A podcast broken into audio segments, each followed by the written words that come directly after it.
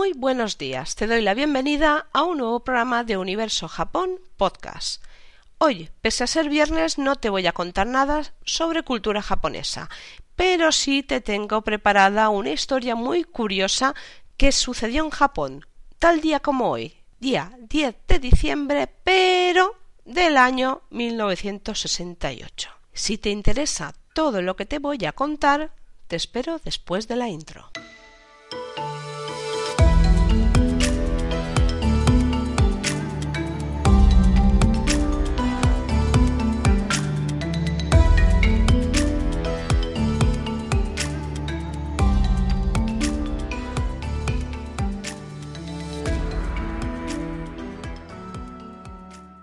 De nuevo, veo que la curiosidad te ha podido contigo, ¿no? Eso de que la curiosidad mató al gato, bueno, es un dicho, ya está. La curiosidad nos hace aprender y ser mejores, creo yo, desde mi punto de vista.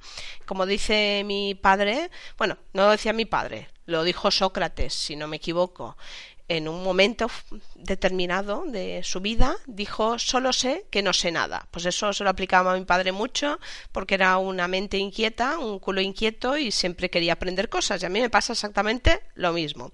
Así que bueno, hay que aprender las cosas buenas que te dan tus padres cosas malas ya te encuentras muchas, pero las buenas hay que aprenderlas y, y sobre todo aplicártelas en la vida. Bueno, ha acabado el minuto filosófico de Universo Japón y ahora, pero antes de meternos ya en, en tema, en tema, tema, Comentarte que ya sabes, este y todos los demás podcasts y mucha más información la tienes en universojapón.com y también, bueno, los podcasts eh, como tal los tienes en, en, diferentes plataformas de podcasting como puedan ser iVoox, Apple Podcast, Google Podcast, mm, Spotify, también lo tienes en, en YouTube y bueno, ya sabes que estoy también en redes sociales, en Instagram y en Facebook, y que voy colgando todas las semanitas estos sabías que pequeñas pildoritas de, de, conocimiento y de curiosidades japonesas que espero que te estén gustando. La verdad es que yo estoy aprendiendo muchísimo con todo esto. Volvemos al tema del aprendizaje. Luego también te cuento que si escuchas alguna cosa un poquito rara o no del todo correctamente, discúlpame, estoy en curva de aprendizaje. Me he comprado unos nuevos auriculares con micrófono porque los anteriores eh, han perecido, el cable se, se mal logró y he tenido que ponerme unos nuevos, así que estoy en curva de aprendizaje. Estos funcionan distinto y tengo que aprender a modular la voz para que la coja correctamente. Así que gomen nasai por cualquier barbaridad de sonido que podáis escuchar. Poquito a poquito lo haré mejor. Y ahora sí ya voy con el tema en cuestión. ¿Por qué? Porque hoy. Pues bueno, como te he dicho, esto sucedió un 10 de diciembre del año 1968. ¿Y qué sucedió el mayor robo de la historia de Japón. Este robo tiene su nombre que se llama en japonés San Oku Enjiken y a la traducción podría llamarse como el robo de los 300 millones de yenes. Sí, 300 millones de yenes. Al cambio, unos 820 millones de dólares ya no al cambio a dólares, sino lo que sería esa cantidad traducida a dólares actualmente. De ahí a euros, pues unos 800 millones de euros. Euro arriba, euro abajo. Con estas cantidades, como dicen en la película Tok a grosso modo. Pues, ¿qué pasó? Pues que a principios de diciembre del año 1968 el banco Nihon Shintaku Ginko recibió una serie de amenazas por correo diciéndoles que iban a hacer estallar la casa del gerente de la sucursal en Koku Bunji a menos que pagara 300 millones de yenes. Telita marinera. Bueno, la policía estuvo vigilando durante unos días la casa de este gerente, pero no sucedió nada. Y dijeron, bueno, pues esto ha sido una broma pesada y vamos a dejar correr el tema. No ha pasado nada, aquí paz y gloria y continuemos con la vida. Muy bien, pues bueno, la mañana del 10 de diciembre, cuatro empleados de la sucursal iban en un cochecito transportando la no menospreciable cantidad de 294.307.500 yenes. Pues eso, cerca de 800 millones de dólares al cambio actual. Ahí lo tenían, en el maleterito del coche dentro de unas cajas de metal. Este dinero iba destinado a pagar las bonificaciones de los empleados de la empresa Toshiba en la ciudad de Fuchu. Bueno, pues ahí andaban tan contentos en su cochecito con su dinerito y al pasar cerca de la prisión fueron interceptados por un motorista que, que era, bueno, pues eso, un oficial de policía uniformado, joven, y les hizo el alto, les comunicó que finalmente había estallado la bomba en casa del gerente de la sucursal y que les habían dicho que en el vehículo en, los que, en el que ellos iban había también una supuesta bomba, había dinamita, ¿no? Además, todo eso se afianzó con que esta gente vio salir de los bajos del vehículo llamas y humo. Claro, aquellos empleados que iban en el cochecito bajaron cagando leches del coche y en ese momento el oficial de policía, el que había llegado en moto, haciéndose, bueno, en ese momento era un oficial uniformado, subió el coche ¿Y qué pasó? Pues bueno, pues que se llevó el coche con los 300 millones de yenes dentro. Fácil y sencillo. Sí, tal cual. Así fue robo. Bueno, pues se armó la de Dios con esto. Se armó la de Cristo Dios.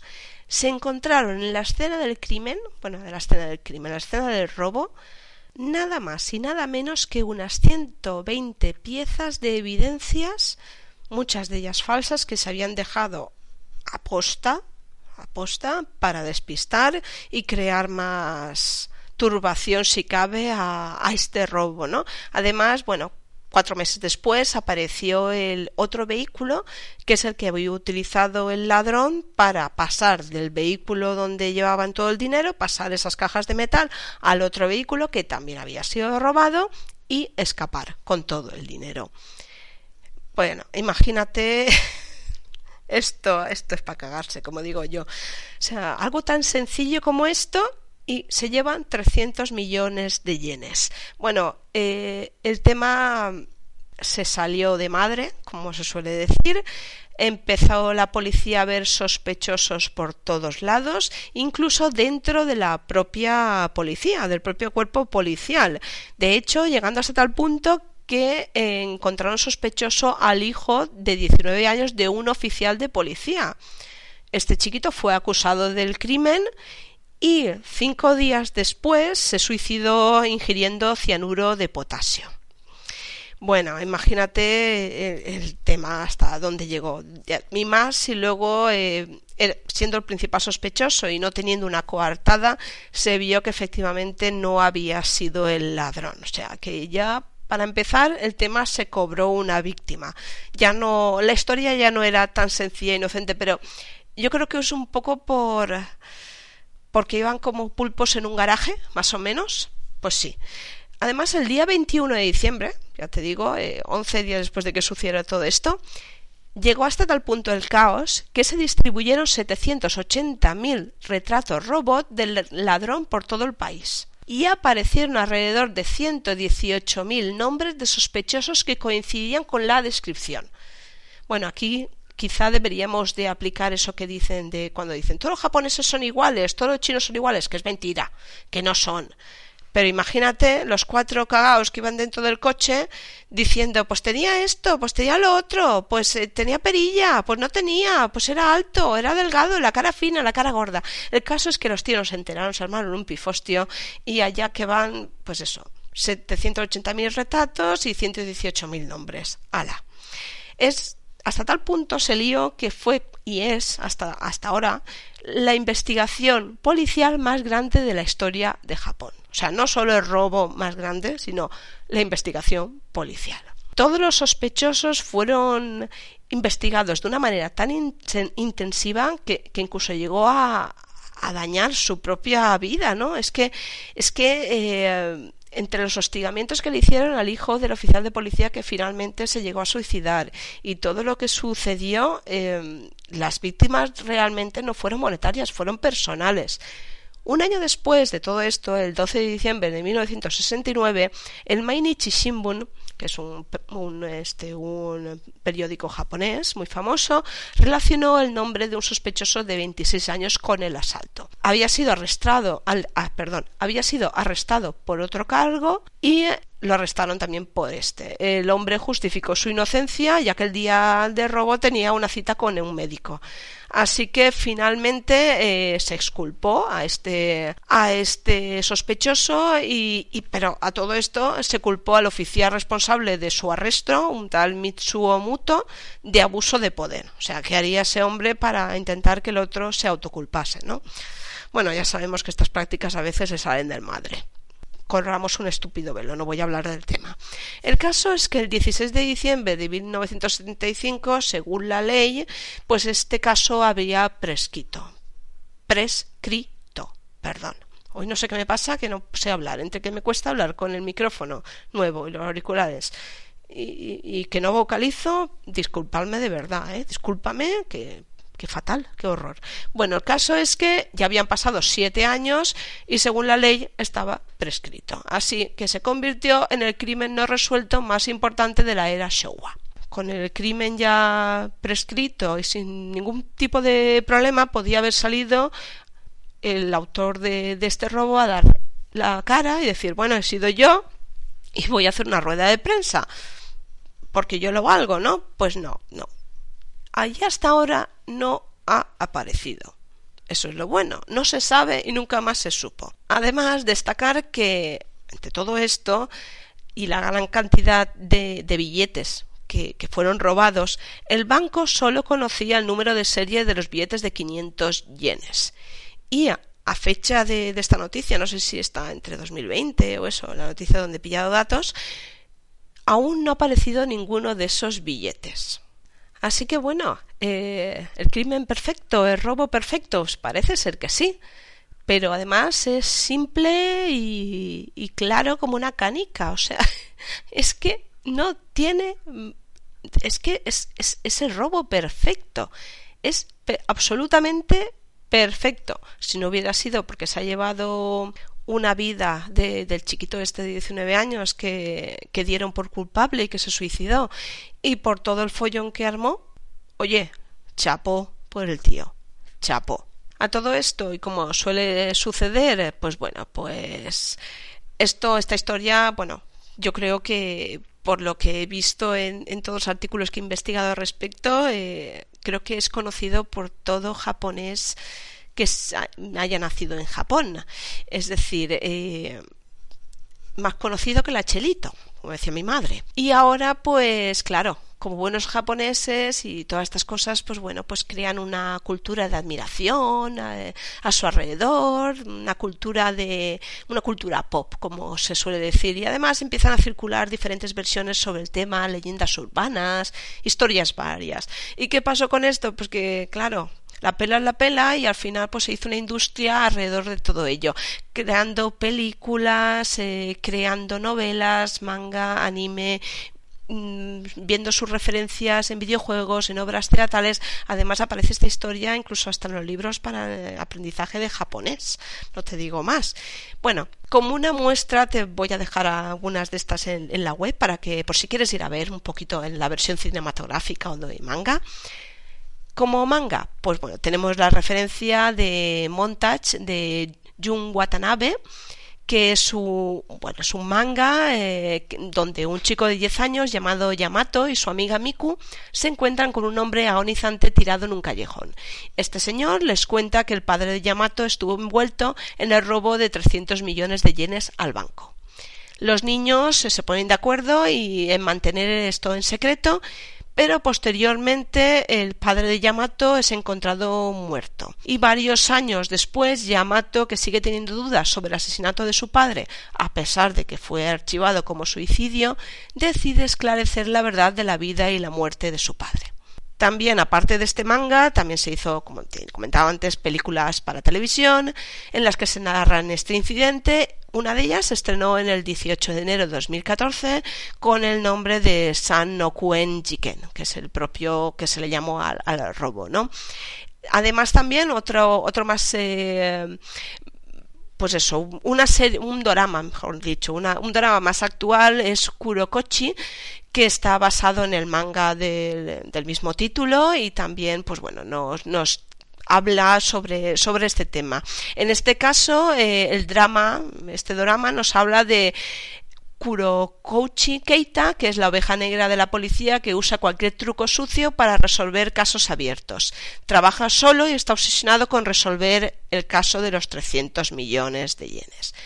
También en el año 2000 se estrenó otra TV movie que se llama también San Oku Jiken, dirigida por Meiji Fujita y en este caso está protagonizada por Takeshi Kitano. Y fue inspirada también en este famoso atraco. La sinopsis, bueno, pues siete años después un periodista descubre quién fue la mente detrás del atraco y viaja hasta él para descubrir la verdad.